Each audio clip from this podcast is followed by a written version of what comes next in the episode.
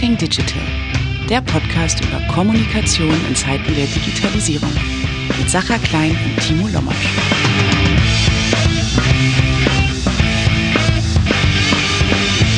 Herzlich willkommen zu einer neuen Episode von Talking Digital. Wir waren in einer längeren und ausgedehnten Sommerpause und haben Luft geholt, darüber nachgedacht, wenn wir noch wahnsinnig gerne als Gäste bei Talking Digital begrüßen wollen würden und haben uns tatsächlich auch um diese Person bemüht. Und so kehren wir jetzt mit der ersten Episode nach der Sommerpause und aus der Sommerpause zurück. Wir, das sind normalerweise der Kollege Timo Lomatsch und ich. Timo ist bei der kommenden Episode leider nicht mit an Bord. Ähm, diese habe ich nämlich in Berlin aufgenommen und äh, Timo konnte nicht aus Hannover weg beziehungsweise war zu der Zeit tatsächlich auch im wohlverdienten Urlaub. Mein Name ist Sacha Klein, ich bin Gründer und Geschäftsführer der Kommunikationsagentur Hyper in Berlin und ich habe als Gast der kommenden Episode Daniel Gottschlich begrüßen dürfen. All diejenigen von euch, die schon länger oder vielleicht sogar auch von Anfang an bei Talking Digital mit dabei sind, werden sich wundern, weil ihnen der Name Daniel Gottschlich unter Umständen und sehr wahrscheinlich nicht sagt. Daniel ist nämlich kein ausgewiesener Kommunikations- oder PR-Fachmann. Daniel ist Koch. Und mit Daniel habe ich mich tatsächlich darüber unterhalten, wie sich denn die Kommunikationskultur in der Küche, in einer professionellen Küche, über die letzten Jahre und Jahrzehnte verändert hat.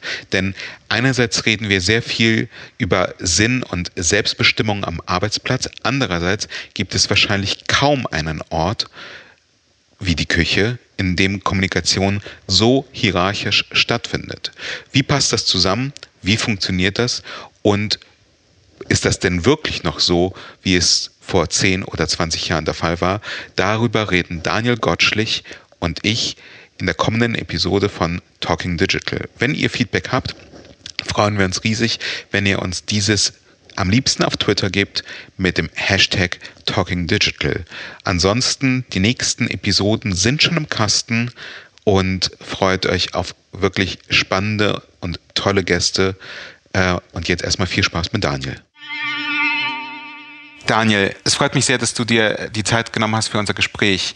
Und du bist tatsächlich äh, der erste Gast von Talking Digital in der mittlerweile zweieinhalbjährigen Geschichte unseres Podcasts, der einen ganz anderen Background hat als alle anderen Menschen, die hier vorher zu Gast waren. Kannst du vielleicht einmal erzählen, wer du bist und vor allem, wie bist du derjenige geworden, der du bist? Weil äh, auch in deinem auch in deiner Branche bist du ja nun nicht äh, ein Allerweltsdarsteller, sondern schon ein, jemand mit einer etwas exponierteren Stellung. Daniel Gottschlich dann, ja, ist mein Nachname. Ich bin Koch und ähm, ich äh, habe vor ja, circa neun Jahren das Ochs und Klee gegründet, also mich selbstständig gemacht. Das Ochs und Klee, jetzt nur für alle, die, die, das nicht wissen, ist ein Restaurant in Köln. Genau, das ist in Köln. Es gibt da einen schönen Rheinauhafen, der ausgebaut wurde. Und äh, ein paar sehen es schon als das neue Wahrzeichen von Köln neben dem Dom, die drei Kranhäuser. Ähm, jeder, der mal Köln eingibt, findet äh, sofort diese drei Kranhäuser als Bild äh, in der Galerie. Und ähm, in dem mittleren, im Erdgeschoss, äh, befinden wir uns mit dem Restaurant. Wenn du äh, sagst, du bist Koch ähm, und du hast ein Restaurant, äh, für all diejenigen, die damit so gar keine äh, Idee haben, was das eigentlich bedeutet, ähm, wie wird man Koch oder wie bist du Koch geworden und wie weit ist es vom Ich bin Koch zu einem eigenen Restaurant? Koch bin ich geworden durch eine Ausbildung. Es ist tatsächlich eine klassische IHK-Ausbildung, ein Ausbildungsberuf, ja. Und ähm, ja, also ich hatte mich äh, tatsächlich davor entschieden, eine andere Ausbildung zu machen, äh, nämlich in der Industrie als Energieanlagenelektroniker, was völlig anderes. Was völlig anderes.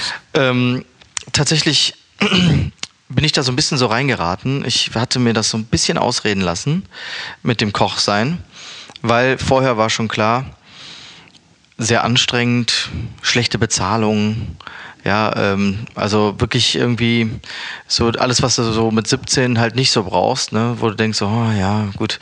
Aber im Endeffekt, sag ich mal, ja, war es dann auch das Los, dass ich dann erstmal diese Ehrenrunde mit der ersten Ausbildung gedreht habe, wo ich dann aber auch wirklich gemerkt habe, das ist überhaupt nichts für mich. Wie lange hast du gebraucht, um das zu merken? Oder hast du sie ab, abgeschlossen? Ich habe sie abgeschlossen. Wow. Ja, ja. Also äh, das ist, äh, das muss ich ja auch sagen. Also wenn ich was anfange, ziehe ich es durch. Jeder weiß, wenn er irgendwas tut, gerade jobmäßig, wenn er weiß, oh, ich habe hier überhaupt keine Lust mehr drauf. Aber manchmal gibt es auch so diesen Punkt, wo du einfach sagst, ich muss das jetzt durchziehen. Da gibt es einfach jetzt nicht, ich springe jetzt ab.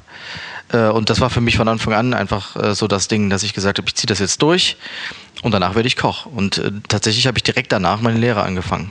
Jetzt, weil mit Sicherheit einige unserer Hörer oder hoffentlich auch viele unserer Hörer gerne selber kochen. Wie, wie kann man sich das vorstellen? Also mit wie vielen Vorkenntnissen kamst du in die Ausbildung zum Koch?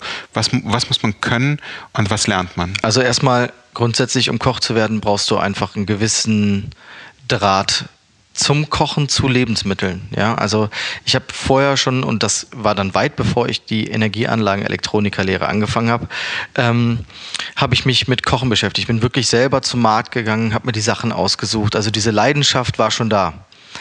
Ähm, nur was, was du sagen kannst, ist grundsätzlich, das professionelle Kochen in einem Restaurant, in einer Profiküche unterscheidet sich sehr, sehr stark von dem, was du zu Hause machst und das ist irgendwo auch klar, aber mir war, und jetzt äh, die Antwort, ähm, mir war gar nicht so krass bewusst, wie unterschiedlich doch das Ganze ist. Also du denkst so, ja, ich habe ja schon mal gekocht, ich habe ja auch schon mal, was weiß ich was gemacht, ein Rinderfilet oder so. Aber im Endeffekt, sage ich mal, was dich dann erwartet, ähm, das ist, äh, war echt ein Schock am Anfang. Was war das? Also was hat dich, was hat dich so richtig umgehauen? Einerseits der Zeitdruck, der tagtäglich herrscht. Und tatsächlich auch, äh, wenn wir schon mal bei Kommunikation sind, der Tonfall, der dort damals geherrscht hat äh, in der Küche, das war für mich völlig neu, dass jemand mit mir so umgegangen ist. Das heißt, im Grunde äh, klare Autorität, klare Hierarchien. Ja. Äh, du bist das Ende der Nahrungskette, also kann man mit dir auch äh, kurze, knappe Anweisungen geben oder wie kann ich mir das vorstellen? Sagen wir mal so, du wirst in so einer Küche, also das ist, das war eine große Küche, ja. Also mhm. ich habe auf dem, ähm, das heißt äh, Restaurant äh, ähm, Hotel Petersberg, mhm. fünf Sterne Grand Hotel mhm. in Königswinter mhm. bei Bonn. Und ähm, das war eine Küche, da waren äh, 32 Köche wie in jeder Gruppe, in die du als Neuer kommst, ja, und auch ähm, vorgeben willst, dass du irgendwie ja dazugehören willst, wirst du natürlich getestet. Und ähm, das kann jeder Koch bestätigen. Jeder, der sich das jetzt als Koch anhört, der wird sagen, ja, da, da gehst du erstmal durch eine ganze Menge Mist. Ja, weil die Leute wollen, wollen gucken, bist du, bist du bereit für den Job, ja, und kannst du überhaupt die Leistung bringen. Und ähm, ja, das war für mich auf jeden Fall eine Situation, ähm, das kannte ich einfach nicht, dass ähm, diese krassen, geradlinigen Anweisungen, die aber auch teilweise, sag ich mal, auch sehr verschwammen mit Beleidigungen, ähm, viel zu lautes, viel zu lautes Auftreten, also wirklich einfach und auch so ähm, subtile Gemeinheiten und sowas. Das ist wirklich ähm, in der Profiküche ist das ähm, es war zumindest sehr, sehr, sehr lange äh, das Ding. Ja, also ich habe es von, von, auch von älteren Köchen gehört, da war es noch viel, viel schlimmer. Wann war deine Ausbildung? Menschenunwürdig auch. Ähm, ich habe 2003 angefangen. Wie hart war es durchzuhalten? Tatsächlich fiel es mir nicht so hart, wie die Energieanlagen Elektronikerlehre durchzuziehen. Weil es deine Passion war. Genau. Okay. Trotz des Ganzen, was da so zugehört, 13, 14, 15 Stunden Arbeit teilweise. Ähm, Arbeitsschutzgesetz gab es noch nicht. das war auch eigentlich scheißegal. Ähm, du hast einfach gearbeitet. Ja. Ähm, und ähm, man muss auch sagen, dass du auch relativ schnell dann ins Team wächst. Vor allen Dingen, wenn auch die anderen natürlich wissen im Team, ey, das ist jemand, der unterstützt uns. Der kostet mich nicht nur Nerven und muss hier ausgebildet werden und nervt, äh, weil er so viele Fragen hat, sondern hey, das ist jemand, der bringt halt auch Leistung und der nimmt mir meine Arbeit ab. Ja? Jeder Facharbeiter ähm, sagt sich dann, ähm, okay, ja, eine Woche testen, zwei Wochen testen. Im Endeffekt dauert das eigentlich Monate, der Prozess, bis du dich so, sag ich mal, ins Team integriert hast in der Küche. Also zumindest war es bei mir so, dass du wirklich auch von jedem auch Ansehen bekommen hast. Ja, dazu musst du natürlich auch was lernen. Sehr schnell, sehr, du brauchst eine sehr, sehr schnelle Auffassungsgabe. Und du brauchst natürlich auch dieses gewisse, diesen gewissen Taste, ja, weil ohne dass du irgendwie Sachen vernünftig abschmecken kannst, wird dir halt kein Koch irgendwie ja, irgendwie Credits geben, ja. Ich meine, wenn du 2003 mit deiner Ausbildung begonnen hast, wie, wie kann man sich das vorstellen, dass du als derjenige, der damals in einem Ökosystem, das, das halt schon ziemlich hart war, wie du es gerade beschrieben hast, wie konntest du überhaupt auf dich aufmerksam machen gegenüber denjenigen, die halt deutlich über dir waren, dass du mehr kannst, mehr willst, auch bereit bist, mehr zu geben? Es wird tatsächlich an der Leistung gemessen, ja, also auch an der Bereitschaft mitzuleiden. Ja, weil wir reden hier von, von harter Arbeit, ja, von harter körperlicher Arbeit. Ähm, das war mir niemals so bewusst. Also wenn du denkst, Energieanlage, Elektroniker, ich habe da rumgeschraubt an Maschinen, an Schaltschränken und so weiter. Aber steh mal 14 Stunden und mach dabei Dinge und muss auch noch nachdenken und kreativ sein und äh, tausend verschiedene Dinge gleichzeitig tun. Das äh, ist schwierig zu koordinieren. Ne? Wie ist denn dein Weg nach der Ausbildung ähm, weitergegangen? Also ich meine, offensichtlich hast du die Ausbildung abgeschlossen. Ähm, die Ausbildung hat zwei oder drei Jahre gedauert? Die Ausbildung ist drei Jahre. Drei Jahre, okay. Das heißt, 2006 warst du fertig. Genau. Und wie ging es dann für dich weiter? Tatsächlich habe ich erstmal Zivi gemacht. In der, in der, Krankenhausküche. Okay. Und da war ich nur der Typ vom Petersberg. Okay. Ne? Ähm, und selbst da, selbst da habe ich mir Mühe gegeben. Ja, also ähm, wenn es da, ich meine, jeder weiß es im Krankenhaus. Also wenn du da in der Kantine unten, also es war auch nicht das war jetzt nicht super gut oder so, also wo ich jetzt sagen würde, das wäre herausragend gewesen, aber das Salatbuffet, das war echt in Ordnung. Das war auch gut von dem Koch, der das sowieso gemacht hat. Und ich habe mir immer halt besonders viel Mühe gegeben. Und irgendwie haben das dann auch, sag ich mal, die Ärzte und sowas auch mitgekriegt.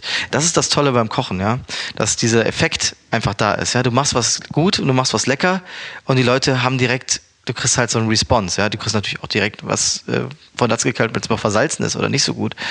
Aber das ist das, äh, glaube ich, auch, was viele, ähm, was viele Köche auch reizt, ja, und warum viele Köche auch sehr ehrgeizig sind. Weil du ähm, die Chance hast, Menschen damit quasi zu begeistern, ja. Das heißt, ein Zivi dauerte damals wahrscheinlich so 10, 11 Monate. Ja, genau. Das heißt, 2007 warst du dann auch damit wahrscheinlich fertig, 2007, 2008. Wie ging es dann für dich weiter? Dann hatte sich äh, jemand selbstständig gemacht, äh, okay. äh, bei uns äh, etwas mehr im Norden in Köln. Mhm. Ähm, und ähm, der hat mich gefragt, hier, kannst du mir helfen, das aufzubauen? Das war so ein kleines Hotel mit Restaurant. Und dann ging es auch direkt weiter ähm, ins Früh, in die Brauerei. Also gar nicht überhaupt diese Gourmet-Schiene. Ja? Also das ist halt vielleicht auch ein bisschen das Paradoxe in meinem Lebenslauf.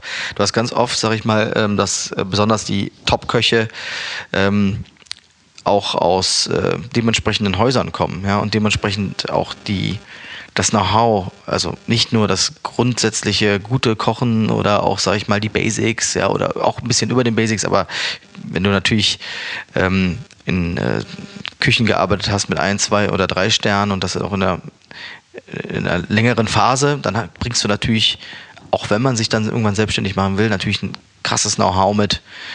Ähm, das war bei mir nicht so.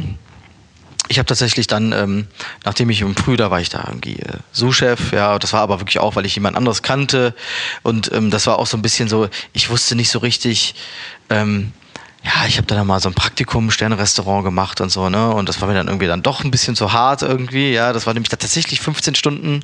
Genau, kannst du uns einmal ganz kurz erklären, also wie kann es noch härter sein, als das, was du gerade beschrieben hast, wie deine Ausbildung ablief? Also was kann noch ja. äh, passieren, weil ich meine, ich, also zumindest aus meiner Perspektive kann ich sagen, wenn ich sage, dass ich einen harten Tag habe, dann stehe ich vielleicht mal um 5 Uhr morgens auf und komme um vielleicht 23 Uhr ins Bett. Aber offen und ehrlich, ich stehe sehr selten. Ähm, es ist dann eher geistige, mentale Arbeit und so geht es wahrscheinlich Klar. auch den meisten unserer Hörern. Die körperliche Komponente findet in diesem Job eines Kommunikators, eines professionellen Kommunikators fast gar nicht statt. Und bei dir gibt es hier sowohl die körperliche wie auch die, äh, wie auch die mentale Komponente. Ähm, wie kann, also was ist in einem Sterne-Restaurant noch härter als in einem äh, gewöhnlichen Restaurant. Ja, das Witzige ist, dass ich kannte mich ja gar nicht aus in der Sterneküche. Ja, also, und ich habe ja auch tatsächlich nicht in einer anderen Sterneküche gearbeitet, außer in meiner, die ich dann irgendwann selbst quasi erfunden habe. Ja. Das Verrückte ist ja, sagen wir mal so, die Leistung, die da erbracht wird, die ist halt, die ist noch viel konzentrierter auf, auf, auf den Punkt. Das heißt, du hast noch viel mehr Arbeitsvorgänge Und ähm, die sind nur in einer bestimmten Zeit zu schaffen. Gleichzeitig hast du halt, dadurch, dass du dafür viele Menschen brauchst, eine sehr hohe, hohe Personalbelastung. Mhm. Und dementsprechend ist das ganz oft bei Betrieben so, dass sie die einfach bis zum Verrecken arbeiten lassen. Ja? Und damals, das ist jetzt ja schon ein paar Jahre her, und ähm, ich würde mich auch auf jeden Fall davon distanzieren, das zu tun. Ja? Also meine Mitarbeiter arbeiten nicht so viel, ja, ähm, wie da damals gearbeitet wurde. Und wir haben tatsächlich, wir reden hier von 17 Stunden. Ja? Also das heißt, ähm, es war tatsächlich teilweise so, dass du um neun da angefangen hast, da kamst du um zwei Uhr nachts kommst du nach Hause und dann bist du um 8 Uhr bist du wieder auf der Arbeit äh, zum Frühstück und fängst dann, fängst dann an, ja. Ähm, wo du dir denkst, wow, dann trotzdem machen das noch Menschen, ja, und trotzdem halt, halten die das aus. Jetzt war es dann so, ähm, dass mich das total abgeschreckt hat. Tatsächlich, ich fand das toll, wie die gekocht haben, ja, und es war auch toll, äh, das mal gesehen zu haben, aber das war für mich erstmal so, okay, nein. Und was mir aber immer schon wichtig war, und da ging es mir auch nicht darum, dass ich viel Arbeit habe damit, sondern das war mir dann klar, als ich mich selbstständig machen wollte. Äh, ohne viel Arbeit geht es nicht. Ähm, weil du brauchst halt natürlich deine Kunden und dementsprechend musst du natürlich auch Leistung bringen. Und die Idee war dann, ein Restaurant zu übernehmen äh, von jemandem, der das abgeben wollte, ganz klein in Köln, ähm, in der Innenstadt keine hohe Ablösesumme, sondern alles irgendwie machbar. Ich habe es damals beim Bausparvertrag finanziert, ja. Also nicht mal irgendwie Ganz so klassisch. Ganz, also ganz easy going, ja. Wie alt warst du damals, wenn ich fragen darf? 27. Das ist auch schon relativ jung und mutig, ne? Ja, mir war das halt irgendwie, ich, ich hatte, jeder hat ja so Phasen im Leben und das war halt eine sehr energetische Phase. Und ähm, jeder weiß, äh, mal ist man halt so, äh, ich kann gerade nicht mehr, ich weiß nicht, wo ich hin will.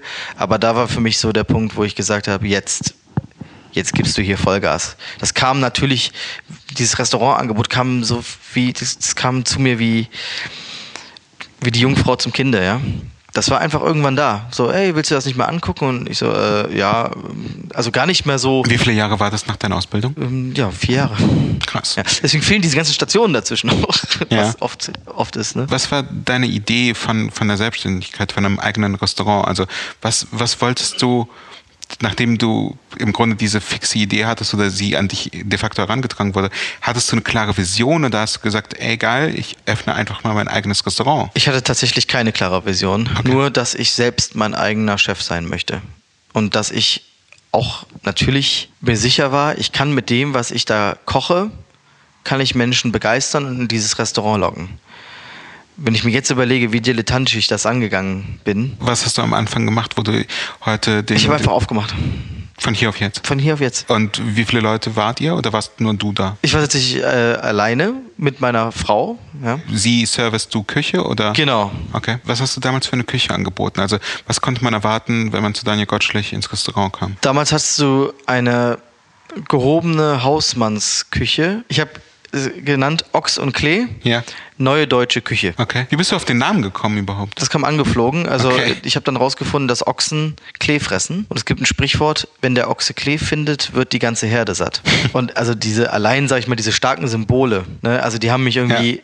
Gepackt und es war wie so ein Glückstreffer. Ne? Also ich meine, jeder, der für sein Business einen Namen sucht, weiß, wie schwierig das ist und wie Oh ja. schwierig diese Entscheidung ist. Und manchmal ist es auch ganz einfach, wenn du eine Eingebung hast. Ja. Oder es fühlt sich zumindest in der Sekunde Ja. einfach an, nachdem du zuvor wahnsinnig hart gesucht hast und nichts gefunden hast, was sich auch nur halbwegs richtig angefühlt hat. Und auf einmal kommt irgendwas und du denkst dir so, oh mein Gott, das ist es. Ja. Dann ging es los mit Ochs und Klee und gehobener deutscher Küche. Was, was, was kann man sich unter gehobener deutscher Küche vorstellen? Also ich als jemand, der wahnsinnig gerne isst und nicht besonders versiert äh, ist, ähm, außer dass ich gerne gut esse, äh, denke irgendwie beim Wort deutsche Küche zuerst an Sauerbraten. Ist es das, was, was, was mich bei dir erwartet hätte? Zur neue deutsche Küche ähm, sollte, das, sollte das bedeuten, ja. Also natürlich mit dem gewissen Twist der Neuheit, ja. Ja. Also das ähm, war natürlich mir sehr wichtig. Ich wollte halt ähm, sowas wie Klassiker interpretieren. Ja? Okay. Hat es denn von Anfang an gut funktioniert? Also kamen Menschen quasi mit dem ersten Tag oder musstet ihr am Anfang kämpfen? Wir mussten ganz oft kämpfen. Okay. Das ist natürlich vielleicht auch sehr branchenabhängig. Sehr schwierig, ähm, das zu handeln, so ein Gastronomiebetrieb. Äh, Vor allen Dingen, wenn du keinerlei, wenn du keinerlei äh, wirtschaftliche, wirtschaftlichen Background hast und auch nicht viel Kapital, ja. Also eigentlich gar, quasi nichts, ja. Da war nichts mehr übrig. Liquidität null, ja. Ähm, nicht null, aber ja, es musste null. was reinkommen, damit ja. es auch weitergeht. Ne? Ja. Und das war tatsächlich immer wieder ein Kampf, aber auch etwas, was mich extrem angespornt hat. Ja? Also wirklich diesen, diesen, diesen Willen, für mich gab es diesen, diesen Punkt auch nicht irgendwie aufzugeben oder so. Was war denn dein Ziel damals? Also wahrscheinlich erstmal überhaupt, dass das Restaurant quasi gesetzt ist und dass du nicht ständig irgendwie aufs Konto schauen musst, ob es weitergeht und wie es weitergehen kann. Aber hattest du irgendwie ein übergeordnetes Ziel, dass du gesagt hast, ich möchte irgendwann mal äh, das beste Restaurant Kölns äh, betreiben oder hattest du einfach nur Bock, dein eigenes Ding zu machen? Tatsächlich hatte ich keine direkte Vision ähm, oder kein direktes Ziel. Es ist so ein bisschen flach, ne? Der Weg ist das Ziel. Tatsächlich war es aber auch so, muss man echt sagen. Ne? Wahrscheinlich ist also es häufig so, wenn du etwas tust, was du wirklich aus vollem Herzen heraus betreibst. Ne? Ja, ist doch so. Also ich meine, ich weiß, wenn ich dich jetzt fragen würde, ne, hast du ein Ziel und ist das irgendwie so, ich möchte die beste PR-Firma der Stadt werden? Das ist genauso ähnlich wie du liebst deinen Job ja. und du machst ihn gerne und ähm, ob du jetzt damit sehr, sehr erfolgreich wirst, vielleicht ergibt es sich, vielleicht auch nicht wir reden jetzt ja nicht über deine Ziele, sondern in meinem Fall war es halt so, dass ich wirklich keine, äh, kein, kein direktes Ziel hatte, außer dieses, dieses Restaurant zu führen und auch dabei zu bleiben und das auch ähm, natürlich im Endeffekt dann natürlich dann doch ein untergeordnetes Ziel. Ähm, oder eigentlich das primäre Ziel, könnte man fast sagen, aber das ergibt sich natürlich daraus, dass man ja mit einem Restaurant Geld verdienen muss, das voll zu haben, ja? das voll ausgelastet zu haben. Aber jeder weiß, dass selbst auch der Nicht-Gastronom, ähm, das ist so die Büchse der Pandora, ja, ein Restaurant voll ausgelastet zu haben. Ähm, klar, sagt man mal, ah, man geht mal da vorbei, oh, das Ding ist ja immer voll, ne? Aber die Realität sieht ja meistens dann auch anders aus. Erinnerst du dich an den ersten Abend, an dem ihr mal wirklich voll wart? Oder an die ersten Abende? Ich erinnere mich da nicht so explizit dran, dass ich jetzt sage, oh, jetzt ist der Tag passiert. Das ist immer mal wieder zwischendurch äh, vorgekommen. Ja. Was wichtig ist, diese Kontinuität. Okay. Und da habe ich auch gemerkt, ähm, was, was extrem wichtig ist, auch in der Qualität. Und die und das muss, ich finde, das muss alles einhergehen. Und das war auch immer meine, ähm, das war immer so mein Drive. Dieses Qualität, als ich dann irgendwann auch verstanden habe, wie wichtig mir Qualität ist, ich, das war mir gar nicht so bewusst am Anfang, ja.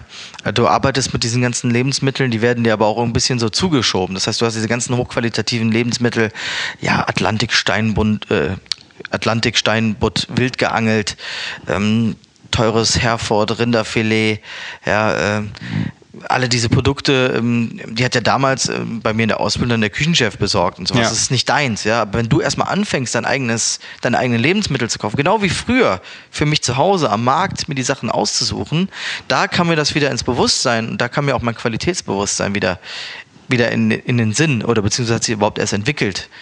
Und das war natürlich so auch so ein bisschen der Start dahingehend, kreativer zu werden und auch ähm, zu sehen, ey, du kannst ja doch noch mehr. Das ist ja jetzt nicht nur neue deutsche Hausmannsküche, äh, Sauerbraten Deluxe oder Sauerbraten neu interpretiert, sondern es ging weiter. Ja? Wenn wir jetzt einen kleinen Zeitsprung machen, beziehungsweise einen großen Zeitsprung ja. und uns mal anschauen, wo du heute angekommen bist. Ähm, jetzt ist das Ochsenklee und du als Koch mehrfach ausgezeichnet worden. Für jemanden, der von Gastronomie echt gar keine Ahnung hat. Ähm, ihr habt, wenn, wenn ich das richtig im Kopf habe, zwei Michelin-Sterne.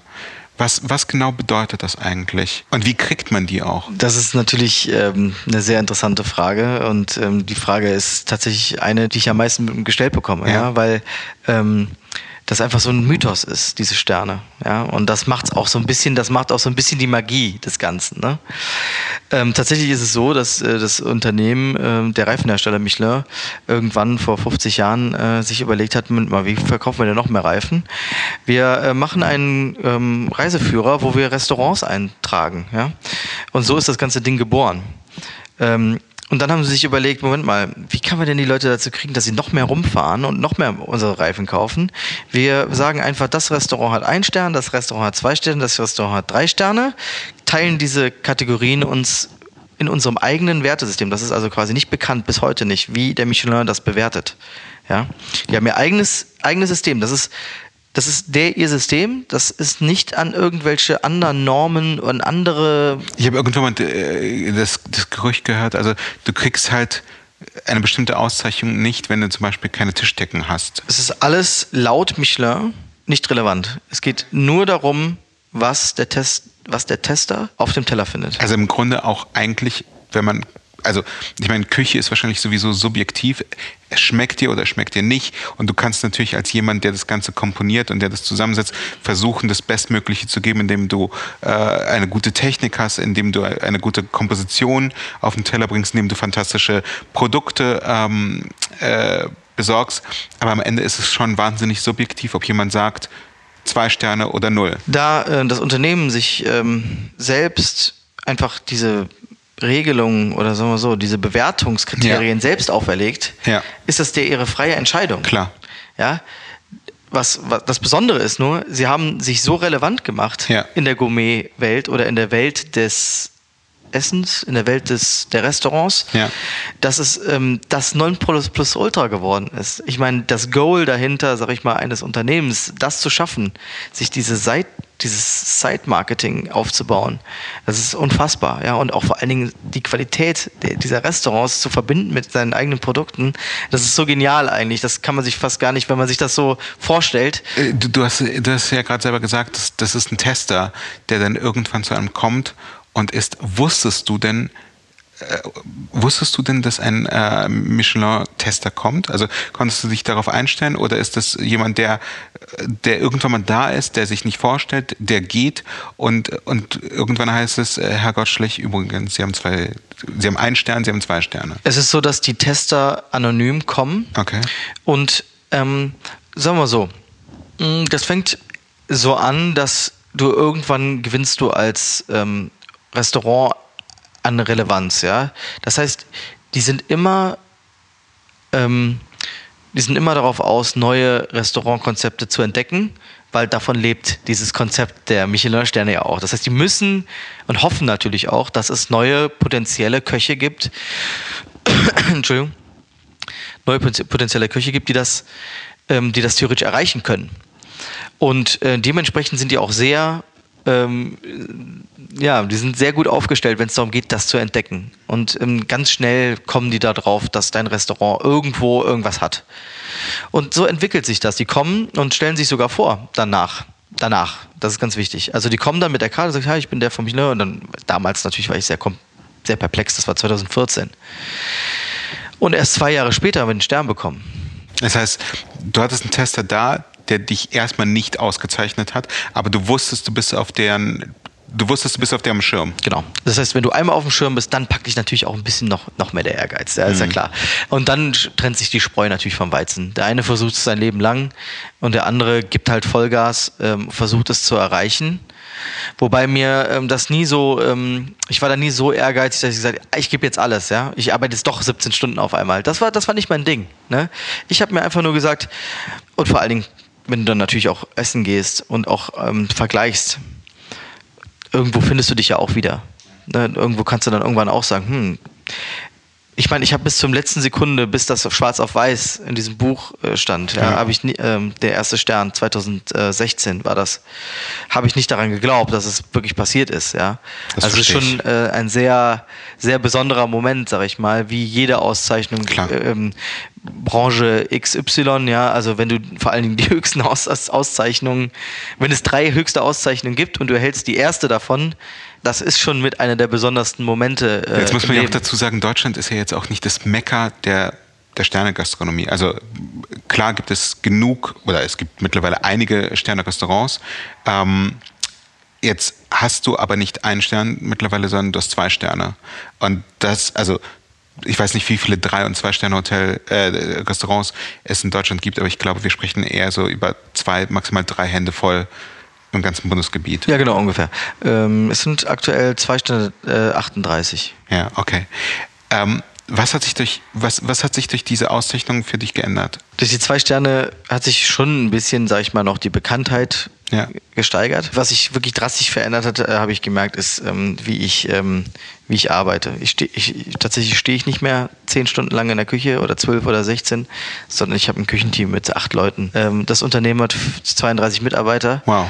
Und ähm, wir reden hier von einem ganz anderen Level. Weil du weißt, du bist halt ständig unter Beobachtung oder äh, also wie, wie, wie kommt das hier so wachsen auch musste dann? Muss, müssen überhaupt nicht. Das ist mein eigener Antrieb. Okay. Vor allen Dingen habe ich gemerkt, umso größer das wird und umso, umso mehr ähm, war mir wichtig, ein Team aufzubauen, eine Mannschaft. Mir war wichtig, die Menschen, die dort arbeiten, so zu motivieren, als würde ich selber da jeden Tag stehen. Okay, wahnsinnig guter Stichpunkt. Ähm, jetzt, äh, wenn, wenn du an den kleinen Daniel denkst, der damals seine Ausbildung gemacht hat, 2003, und an den großen Daniel, der jetzt eben dieses Team von 32 Leuten aufgebaut hat und ähm, das Zwei-Sterne-Restaurant führt, was unterscheidet sich an eurer Kommunikation von dem, was du damals gesehen und durchleiten musstest? Ist es, wenn du in der, du hast eben gesagt, die unterste, unterste Kettenglied, ja. Ja. da gibt es halt nicht viel zu kamellen, ja? Vermeintlich, vermeintlich, muss man mal überlegen. Vermeintlich nicht, aber schon damals war mir bewusst, dass ähm, du wirst ganz schnell ein Teil des, des Teams und du wirst gebraucht. Also das heißt, es gibt in der Küche werden verschiedene Posten vergeben, ja. Also um es ganz ganz grob zu sagen, äh, Gemüseposten, Fleischposten und so weiter, ja. Und ähm, ich konnte damals schon nach acht Monaten meinen eigenen Posten leiten. Und da wissen natürlich dann auch die Chefs, okay, Moment mal, eigentlich stellen wir dafür jemanden ein, der das Dreifache oder Vierfache kostet und dann kommt der Typ und stellt sich dahin und macht genau das Gleiche oder sogar besser. Das ist cool.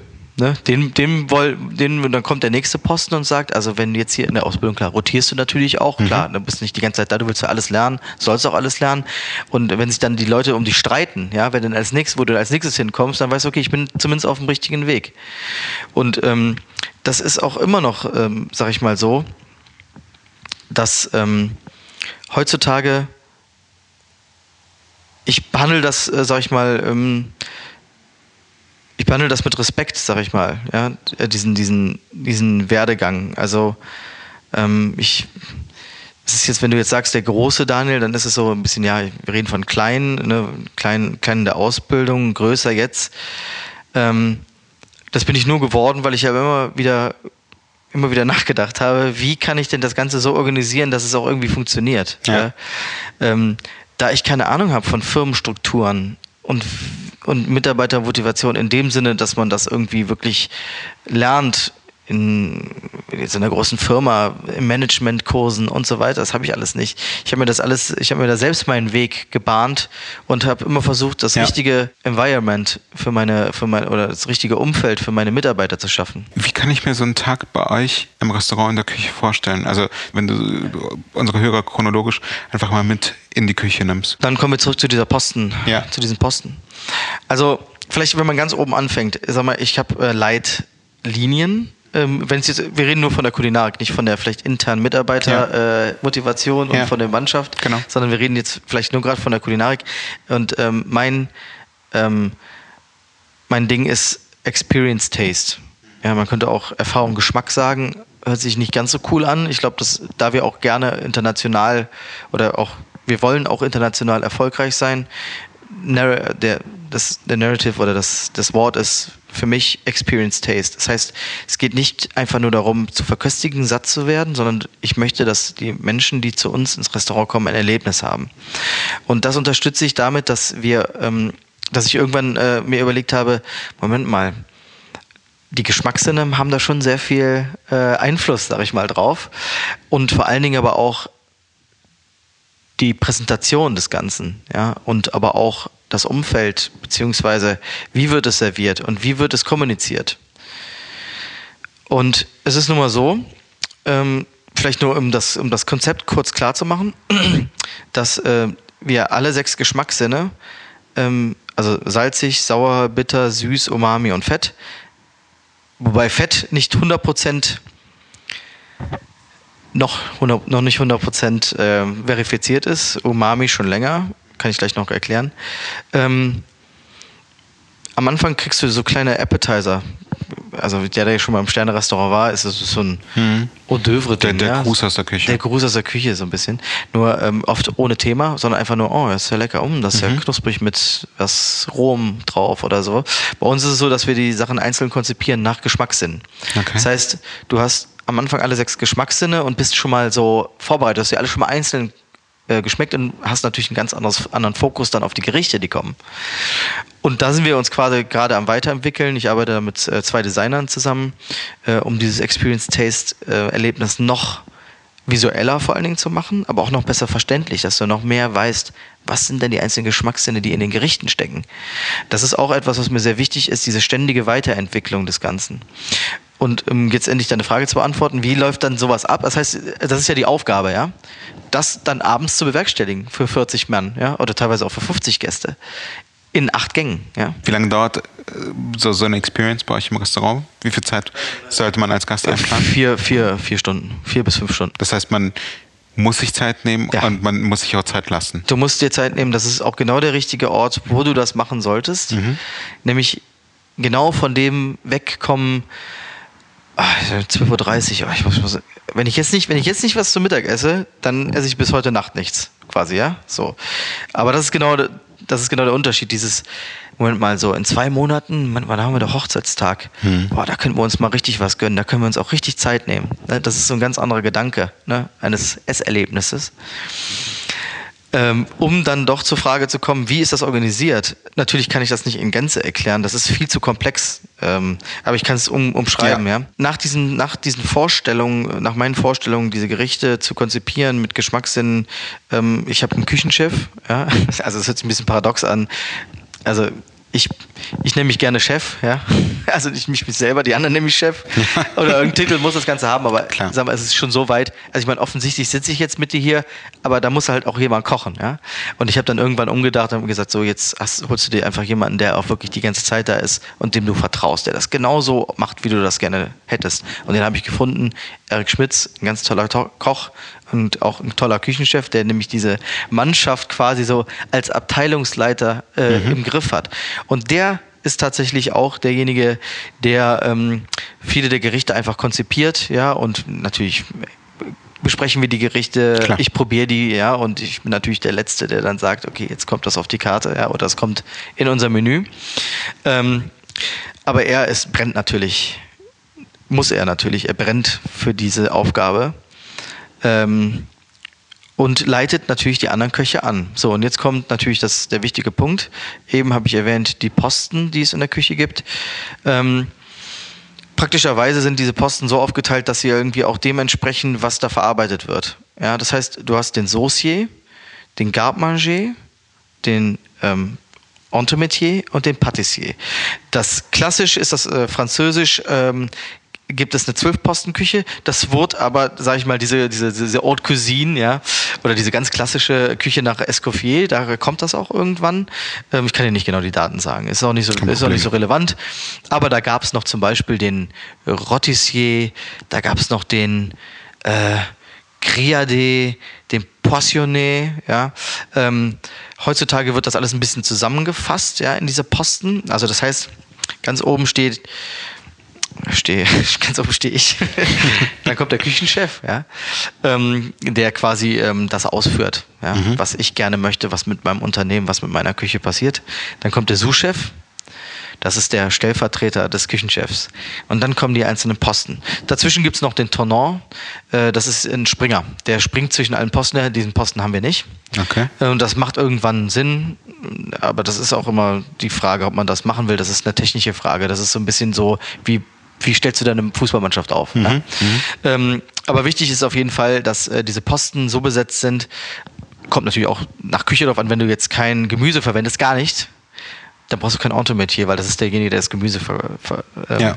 vorbereitet. Das heißt quasi, ganz grob, du hast dieses Acht-Gänge-Menü und das besteht aus, sag ich mal, pro Gang ungefähr 10, 10 bis 15 Kochvorgängen. Unterschiedlichen Komponenten. Wer sich mal die Bilder auf unserer, auf unserer Homepage oxonklee.de oder auf, äh, auf unserer Instagram-Seite anschaut, ähm, da kannst du schon nur visuell schon erkennen, okay, da ist eine Menge Zeug auf dem Teller. Äh, und das muss auch irgendwie ja hergestellt werden. Und diese ganz kleinen Komponenten, ähm, die dann auch zu dem großen Ganzen nachher führen, ist halt eine Riesenliste. Ja, also du könntest jetzt die Liste sagen, ähm, lass es mal so ungefähr, also jetzt bei uns, ich, ich hab's nicht, wir sind 350, 350 Positionen, die da abgearbeitet werden müssen jeden Tag. Und jetzt werden die quasi so verteilt, dass sie natürlich Sinn machen. Aber, aber verteilst du dann, oder verteilt dein Küchenchef tatsächlich 350 Positionen? Ja. Oder wie, wie funktioniert dann die, äh, die, Genau. die Kommunikation? Also äh, super ausführlich oder gibt es dann. Total ausführlich. Also bis zum letzten, also bei uns ist alles rezeptiert. Also jede kleine Komponente. Nehmen wir mal einfach nur so ein Beispiel, ähm, Gericht mit Wachtel, ja, und dabei ist noch äh, Wachtelleber zum Beispiel, ja. Und ähm, da ist Pilze dabei, eine Erbsencreme, ähm, äh, und so weiter, ja. Und ähm, diese ganzen kleinen Komponenten, ähm, die muss ja jemand herstellen. Und ähm, da die immer gleich sein sollen, fängst du irgendwann an, die Sachen zu rezeptieren. Ja, weil wenn ich jetzt mal ein Gericht probiere, dann ist meine Intention, das ist das Gericht, was ich probiert habe und das möchte ich auch, dass es immer so schmeckt. Und das ist auch die große Variable und das ist auch ein Grund, warum wir wahrscheinlich auch mit zwei Sterne bekommen, weil wir einfach kontinuierlich eine Top-Qualität liefern und die bewerkstelligen wir damit, dass die Kommunikation ist, hier ist deine Liste, das ist das, was du quasi beitragen musst zu dem, ähm, dass wir diese Gerichte zusammenstellen können. Aber ähm, mach es so, dass es halt so schmeckt wie die Ursprungsversion. Ja? Und ob du jetzt, es gibt nicht für jedes das kleinste bisschen Rezept, da steckt auch noch viel Leidenschaft und äh, Herzblut drin, ja. Wobei da kann auch schon eine kleine Abweichung, wenn du zu viel Salz hast, das kann, das kann ein ganz Gericht kaputt machen, tatsächlich, ja. Und weil die Sachen auch sehr, sehr subtil sind, vor allem weil wir so viel auf diese Geschmacksrichtungen Sinne achten, ähm, hast du ganz schnell, ähm, dass sowas auch äh, nach hinten losgehen kann, weil die Sachen so komplex sind. Aber Kommunikation ist definitiv so. Ähm, es gibt diese Aufgaben und jeder muss diese Aufgaben täglich so bewerkstelligen, dass sie am Ende, ähm, dass du am Ende diese Gerichte so schick, äh, an die Gäste schicken kannst. Ja? Das, ist, das, das ist es im Groben. Wie wichtig ist der Faktor Vorbereitung versus Ausführung? Also vor allem kommunikativ. Äh, wie viel Kommunikation findet statt, bevor der erste Gast das Restaurant betritt? Und gibt es überhaupt noch Kommunikation, während ihr schon im Produktionsprozess seid? Die Hauptkommunikation findet während des Produktionsprozesses Okay. statt, weil Erik ist quasi sowas wie, ähm, wie das Eichmaß. Das heißt, jeder, der nicht hundertprozentig genau weiß, was er jetzt gerade tut, geht zu ihm und lässt es von ihm abgleichen. Heißt, dass er in der Dauerkommunikation mit allen steht, weil es gibt auch immer wieder, sag ich mal, nebenbei laufen schon Tests auch dann auch für neue Gerichte. Die müssen auch nebenbei noch gemacht werden. Ja? Das heißt, da geht er hin und sagt, ich möchte das gerne so und so machen, probier das mal so und so aus. Dann sagt er, da sagt der Koch, ja, cool, das habe ich schon mal gemacht, so ähnlich. Ähm, sollen wir das nicht so und so machen? Ja? Und ähm, er sagt, ja, okay, klar, mach das mal. Und am Ende schauen wir. Ja? Und dann so sammelt er sich seine Komponenten zum Beispiel zusammen nicht nur für die, für die Gerichte, die sowieso am Abend mit im Menü sind, sondern auch für die Tests der neuen Gerichte. Ähm, das heißt, diese Kommunikation findet sehr stark am Tag statt. Und tatsächlich, dann kommt es zu einem Punkt, sobald der Service, nennen wir das, sobald der Service losgeht, also ähm, hört sich ein bisschen komisch an für Außenstehende, weil sobald der Service losgeht, ist es irgendwie so, als würde das, die Servicepersonal, das Servicepersonal losgehen. Aber diese ganze, du hast einmal das Mise en place, Ja. das ist der eine Part, ja, der geht von morgens bis zu dem Zeitpunkt, wo das Restaurant öffnet und die Gäste kommen und dann kommt die Servicezeit. Und deswegen nennt man das Service. Ab dann, da gibt es nicht mehr viel zu kommunizieren. Das heißt, ab dem Punkt müssen dann alle funktionieren. Genau. Alle Diskussionen müssen bis dahin stattgefunden haben. Alles, Genau. was unklar war, muss. Jawohl. Gibt es Momente, in denen irgendetwas nicht funktioniert? Natürlich. Und was macht ihr dann? Da kommen wir zur Kommunikation vielleicht, wie es war vor Jahren. Ja. Das ist ja auch bekannt. Misskommunikation damals war, ich schmeiß dir die, die scheiß Pfanne an den Kopf. Ja? Du hast das hier äh, anbrennen, anbrennen lassen, ja. Alles in Müll. Hier, komm, alles, die ganze Scheiße weg, musst du neu machen, ja. Und das zwar in fünf Minuten, weil dann will der Gast sein Essen haben. Ähm, da war eine ganz andere Dynamik irgendwie, als es heute ist. Heute ist es so, das ist so ein, das ist so ganz natürlich eigentlich, weil das ist halt viel lösungsorientierter, ja. Ich möchte halt nicht in meiner Küche, dass da so ein Chaos herrscht und Ja. irgendwelche Leute sich cholerisch irgendwie Ja. anfahren, sondern ähm, das ist aber auch dadurch gegeben, dass natürlich die Mitarbeiter auf einem ganz anderen Stand sind auch, ja. Sie haben einen ganz anderen Stellenwert heutzutage in der Küche. Du bist jetzt ja doch schon einige Jahre dabei in der Küche. Was, was ist der Auslöser gewesen, dass, dass diese Veränderung stattgefunden hat? Und ist es, ist es bei euch außergewöhnlich oder seid ihr an der Stelle vielleicht aber auch eben wie, wie mittlerweile die meisten Restaurants, in denen der Teamgedanke eher im Vordergrund steht, als eben das, was du gerade beschrieben hast, dass man die Pfanne an den Kopf geschmissen bekommen hat. Also ich höre gleichermaßen Küchen mit, mit einer, wo die Kommunikation sehr gut ist, aber ich kenne auch viele oder habe von vielen gehört, weil natürlich auch Mitarbeiter dort gearbeitet haben, dass es da ganz anders zugeht. Und für mich war halt wichtig, ähm, ich möchte halt diese klare Kommunikation, die auf einer professionellen Ebene stattfindet und nicht, und nicht auf einer emotionalen. Ja, das Ding ist halt, natürlich kann man das jetzt so einfach sagen, aber es sind einfach alles, es sind Menschen, ja. Und einer ist mal schlecht drauf, einer macht was falsch, will es nicht zugeben und so weiter. Tausend Dinge, die passieren können an so einem Tag. Aber so diese Grundmotivation, einfach auch zu sagen, auch unter anderem, muss ich auch sagen, durch unsere Leitsätze zum Beispiel. Einer, ein Punkt ist zum Beispiel Aufrichtigkeit. Mhm. Also quasi, ähm, Hilfe anzubieten, aber auch nach Hilfe zu fragen. Ja. ja? Und ähm, wenn natürlich die, wenn das erstmal richtig eingebrannt ist, dann weißt du, dann hast du schon mal einen Riesenpunkt, wo du einfach. Wie stellst du sicher, dass diese Leitsätze tatsächlich bei, bei demjenigen auch ankommen, der jetzt ganz neu bei euch mhm. dabei ist, der vielleicht noch selbst in der Ausbildung sich befindet oder äh, ja. sehr kurz nach der Ausbildung einfach noch nicht über das Selbstbewusstsein verfügt ist, dass er sich vielleicht auch meldet und sagt, ich brauche Hilfe, weil ich einfach noch nicht so weit bin oder weil ich ja. vielleicht hier einfach nicht hinterherkomme. Das passiert immer wieder, dass das jemand nicht macht. Und dann kommt aber jemand anderes, sei es, äh, sag ich mal, mein Betriebsleiter, äh, dann Erik oder der Serviceleiter, ähm, Robby, der wieder sagt, hör mal, du weißt, dass du Hilfe, dass du Hilfe suchen sollst. Steht in unseren Leitsätzen. Ja?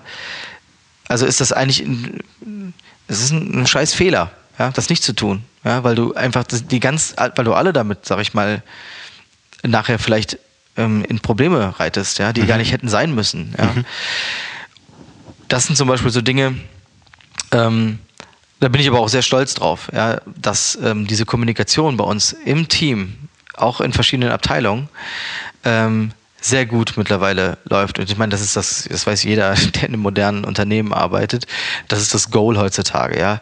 Also wirklich etwas ähm, zu haben. Nicht, nicht bei jedem. Also will ich gerne, ne, das ist jetzt Quatsch wahrscheinlich mhm. sogar, weil da gibt es Inhaber XY, der ist halt einfach ein Arsch, ja. So, und der findet es auch total geil, dass sich alle die ganze Zeit nicht verstehen und äh, der will Leistung, Leistung, Leistung und du hast ein Problem, dann verpiss dich, geh doch raus, geh doch in ein anderes Unternehmen. Bei uns läuft das so und so.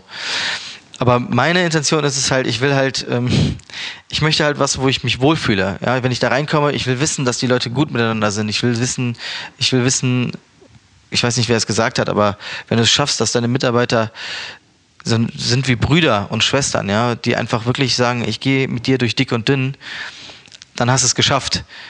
Da gibt es auch manchmal Streit, da gibt es auch manchmal auch eine falsche Kommunikation, ja, oder auch einfach Missverständnisse oder auch einfach läuft einfach auch mal Scheiße. Ja. Manchmal läuft, manchmal läuft das ja auch einfach nicht mal, mal nicht gut. So. Aber sich dann wieder zu, ne, sich dann wieder zusammenzuraffen und zu sagen so, ey, okay, trotzdem, ja, wir sind trotzdem ein Team und wir müssen trotzdem weitermachen, weil unsere Aufgabe ist es halt, dieses Restaurant zu bewirten und wir haben alle Bock drauf, ja, und wir haben auch richtig Bock, dass die Gäste das toll finden und schon bist du wieder hast du wieder so diesen Zusammenhalt auf einmal. Du bist jetzt heute wie alt? Ich bin 37. Du bist 37, du hast zwei Sterne. Und wahrscheinlich bezeichnet man dich immer noch als relativ jungen Koch äh, in der Branche. Was hat man denn, wenn man mit 37 schon zwei Sterne hat, was hat man überhaupt noch für Ziele? Das Tolle ist ja, wenn du dir keine Ziele äh, in dem Sinne so definierst, also vor allen Dingen, ich glaube, dieses Ziele schon, aber dieses auch diesen Weg zu akzeptieren. Ja. Ja, nicht nur dieses Ziel zu sehen und egal was dazwischen ist, alles ist scheiße, alles ist, alles ist nur Arbeit, alles ist nur Müll, ähm, wenn ich nicht dieses Ziel erreiche. Das habe ich nicht. Ja, für mich ist so, wenn ich mich doch verbessere, wenn ich doch alles gebe, wenn ich, wenn ich wirklich. Dann kannst du auch leben, dass du unter Umständen niemals den dritten Stern bekommst. Das kann passieren, ne? Das kann passieren. Also das ist auch etwas, wo ich, was man sich ganz klar auch sagen muss, ja. Also das ist nicht so einfach, das zu erreichen. Das ist quasi, das ist quasi der Oscar, ja. Ähm, und da wird dir auch jeder Schauspieler sagen, äh, mit dem du mal gesprochen hast, relativ unwahrscheinlich, das zu erreichen. Allerdings, wenn du natürlich schon auf dem Stand bist, dass du schon einen Grammy gewonnen hast, also so ein bisschen übertrieben, ne? Aber wenn du, wenn du auf dem Stand bist, dass du schon zwei Sterne hast, dann ist es nicht ganz unwahrscheinlich, dass auch der dritte Stern irgendwann kommt, wenn du, ich habe eben davon geredet, wir entwickeln uns weiter, wir haben kein, keinerlei, keinerlei Bock darauf, uns zurückzuentwickeln, wir haben keinerlei Bock, da zu bleiben, wo wir jetzt sind, sondern es geht nur nach vorne. Und da ist die Wahrscheinlichkeit natürlich dann auch groß, dass äh, da auch ähm, andere Erfolge noch kommen können. Das heißt, da sind Ziele, nämlich mein Ziel ist es, das Unternehmen weiterzuentwickeln. Ja, dass, dass meine, diese, dieses Erlebnis für das Restaurant, äh, das Erlebnis für die Gäste auf ein neues Level zu bringen. So, ja. dass ich dann irgendwann sagen kann, werde ich dann natürlich sowieso nicht, ähm, von wegen, äh, ja, jetzt haben wir es aber dahin getrieben, sondern dann wird halt wieder das nächste kommen. Ja? Das, aber das liegt natürlich auch an jedem selber. Wo möchte, wo möchte ist, ne, ist, ist, das, ist dein Antrieb, das, das Ziel zu erreichen und dann bist du da und dann hast du es geschafft? Oder ist dein Antrieb dieser Weg, dorthin zu kommen? Jetzt hast du gerade über das nächste gesprochen. Jetzt äh, gibt es natürlich diverse Veranstaltungen und Aktionen.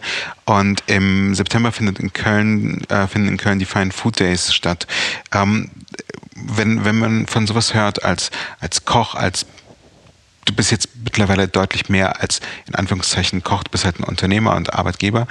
Was reizt dich ähm, dann an so einer Veranstaltung teilzunehmen? Ich habe mich natürlich wie viele andere Restaurants oder sagen wir mal Köche gefragt, oder auch Gastronomen. Warum, warum ist das in Köln so? Wir sind immer so die Karneval, alle stehen immer zusammen, weißt du, alle sind immer, ne, wir standen zu die und so weiter, bla bla bla.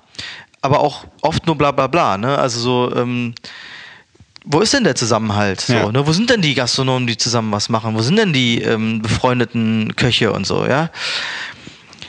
Und da wurde Gott sei Dank ähm, äh, haben wir da Gott sei Dank jetzt einen Weg gefunden, damit diesen Verein gegründet zu haben, die Fine Food Days Cologne zu veranstalten. Ähm, wirklich was für Köln und den Zusammenhalt und auch die Identität von Köln und vor allem aus kulinarischer Sicht. Endlich auch mal zu zeigen, hey, wir sind da.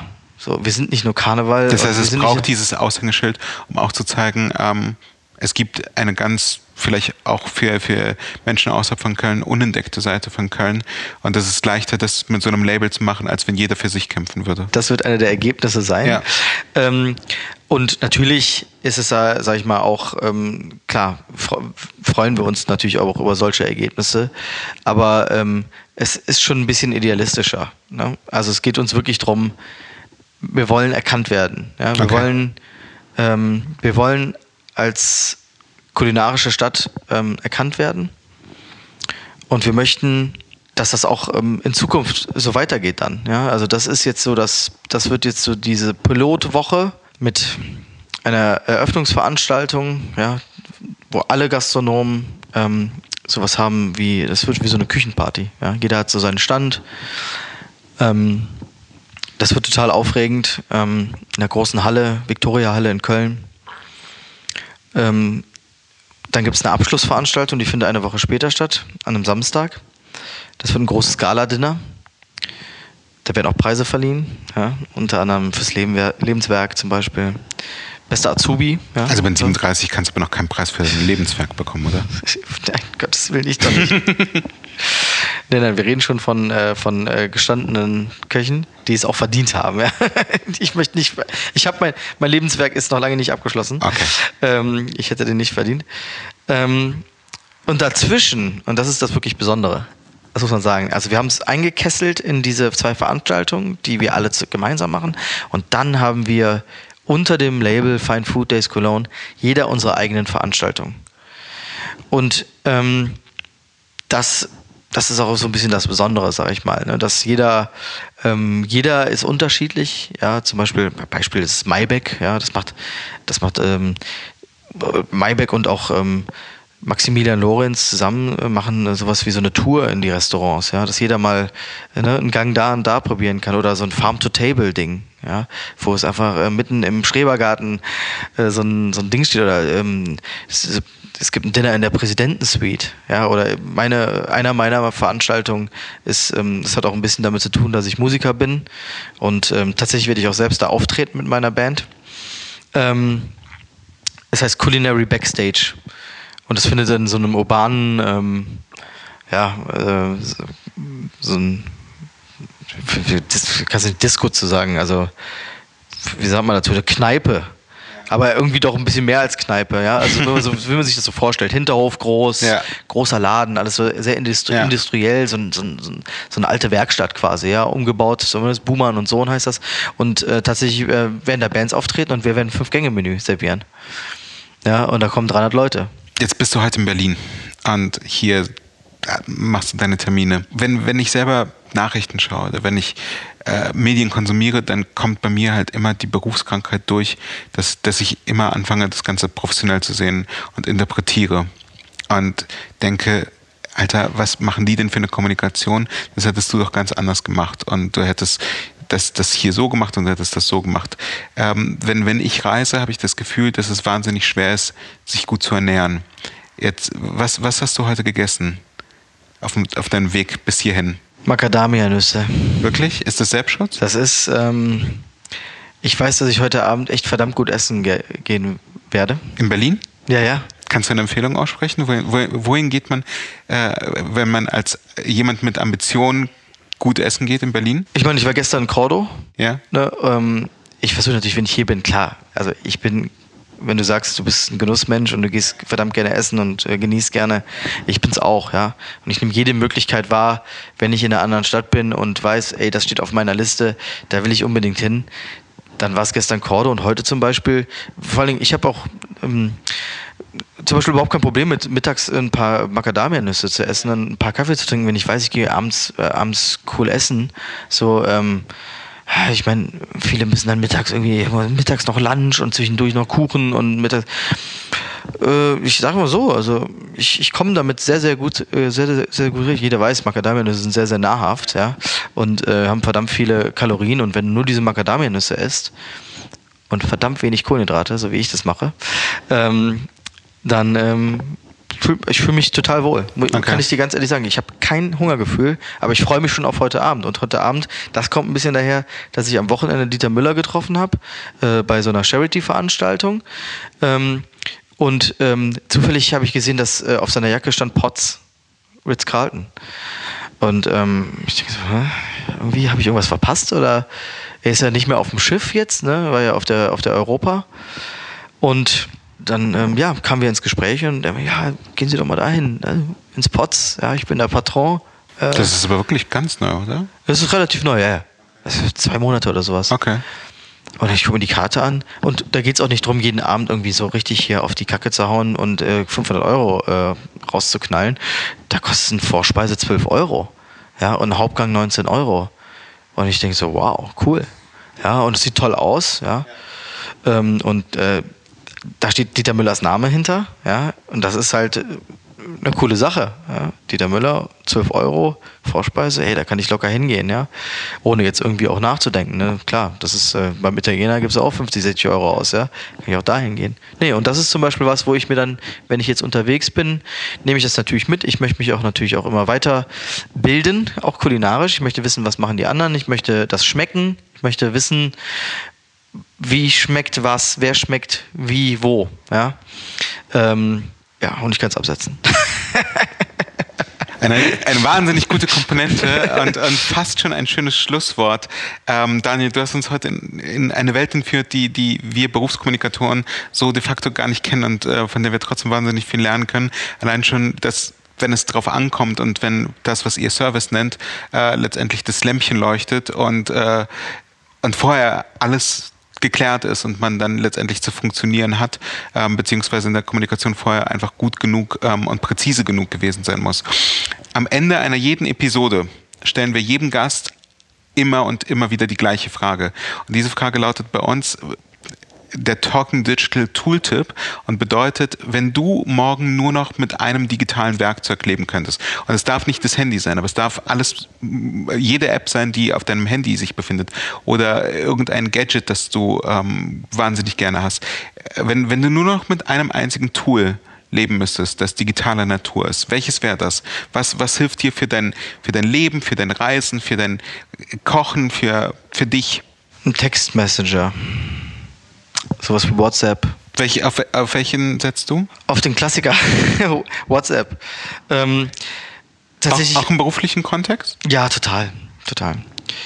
Ein Freund von mir hat eine tolle App entwickelt. Das heißt Joju. Wie schreibt man das? Y-O-O, ja. Y-U-U. Das ist extra für Firmen. Ähm, die App entwickelt hat ein Freund von mir. Also ja. das war vorher nicht mein Freund. Jetzt ist es ein Freund. Er ist, unter, äh, ist Unternehmensberater. Das habe ich ganz früh gelernt, ähm, als wir umgezogen sind mit unserem Restaurant. Such dir besser mal einen Unternehmensberater. Der könnte dir eventuell mal bei diesen Defiziten mit, äh, mit dem ganzen Wirtschaftlichen irgendwie mal irgendwann weiterhelfen. Und irgendwann hat er selber diese App ähm, entwickelt und ähm, total toll gemacht. Äh, du kannst äh, untereinander chatten, aber mh, mm, die Chats bleiben bestehen, weil sie unter eigenen Punkten angelegt werden. Das ist nicht bei WhatsApp, dass du immer einfach hin und her schreibst und du hast nur diese Verläufe, sondern du hast einzelne Topics, Topics die jeder anlegen kann. Ähm, und ähm, das macht die, macht die tatsächlich die ähm, Kommunikation untereinander echt ähm, super, super einfach. Ähm, tatsächlich sind wir gerade dabei, das umzustellen. Aber krieg die Leute mal von WhatsApp weg. Das ist wirklich so, mach es doch bitte über die App und nicht über WhatsApp, weil WhatsApp weiß doch, es verläuft einfach nur. Ja. Dabei ist es nicht so. Und während du das sagst, habe ich sie mir schon runtergeladen und ihr könnt es auch, äh, zumindest bei iOS gar kein Problem. Jojo geschrieben Y-O-O-Y-U-U.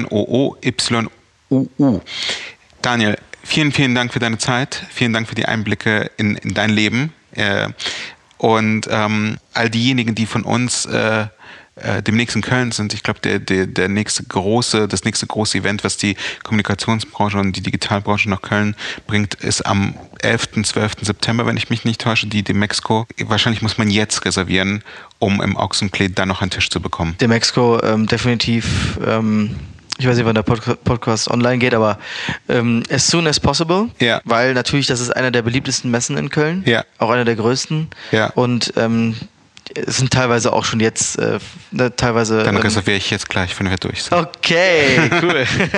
Daniel, vielen, vielen Dank. Danke dir. Das war der Talking Digital Podcast von Sacha Klein und Timo Lommatsch. Wir freuen uns über Feedback, Anregungen, Kritik und Wünsche. Schreibt an kontakt@talkingdigital.de oder geht auf www.talkingdigital.de und kommentiert dort.